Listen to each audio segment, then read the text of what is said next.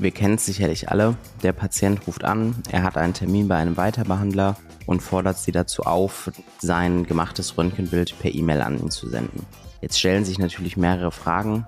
Dürfen wir das? Und wenn wir es dürfen, wie machen wir das? Gibt es da irgendwelche Richtlinien für? All diesen Fragen widmen wir uns in dieser Episode von Das auch noch, der Compliance Podcast für die Arztpraxis. Bleiben Sie also dran und schauen, wie wir dieses Problem lösen können.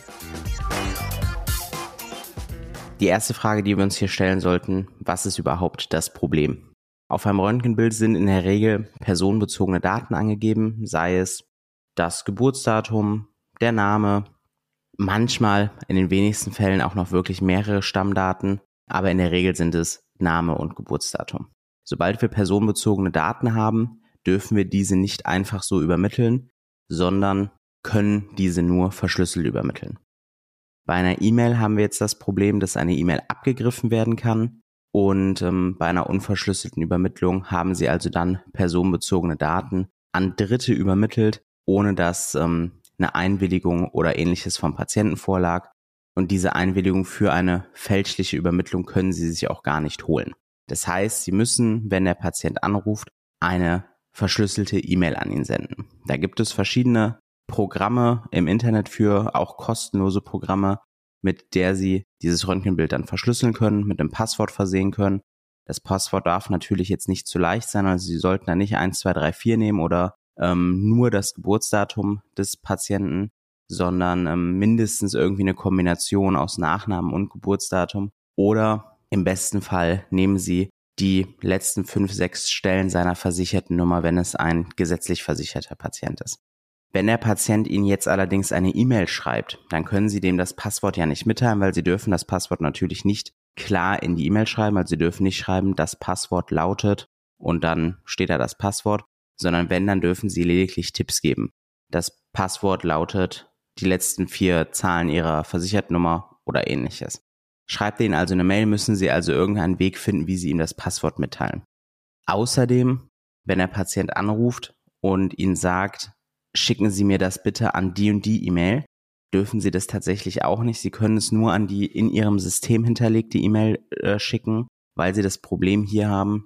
Sie wissen nicht, ist es wirklich dieser Patient am Telefon. Sie müssen eine eindeutige Identifikation sicherstellen am Telefon.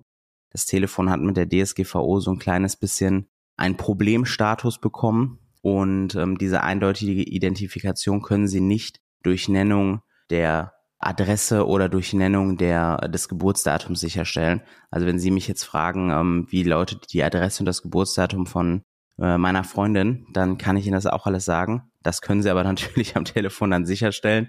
Ähm, aber wenn Sie jetzt die gleiche Frage für meinen besten Freund stellen, dann ähm, kann ich Ihnen das auch alles nennen und in dem Moment können Sie dann nicht mehr sicherstellen, handelt es sich jetzt um äh, Nico oder um seinen besten Freund. Deshalb müssen Sie da irgendeinen Weg finden, wie Sie eine eindeutige Identifikation sicherstellen können. Das ist allerdings gar nicht so leicht, da hier auch immer der praktikable Weg natürlich äh, gegeben sein muss.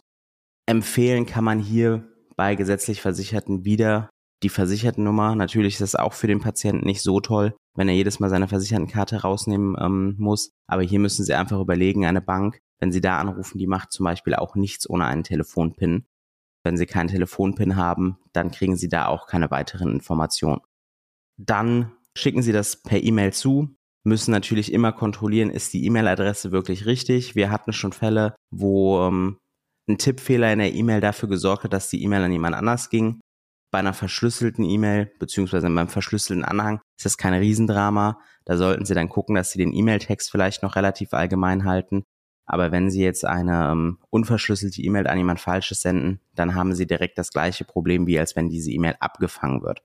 Das heißt, zusammenfassend lässt sich einfach sagen, wollen Sie personenbezogene Daten per E-Mail senden, verschlüsseln Sie diese, gucken Sie immer, dass Sie die E-Mail vorher im System haben, nehmen Sie also bitte keine neuen E-Mails auf, außer der Patient steht natürlich real vor Ihnen und kontrollieren immer noch einmal die E-Mail-Adresse, bevor Sie absenden, ob das wirklich die E-Mail ist, die Sie im System haben.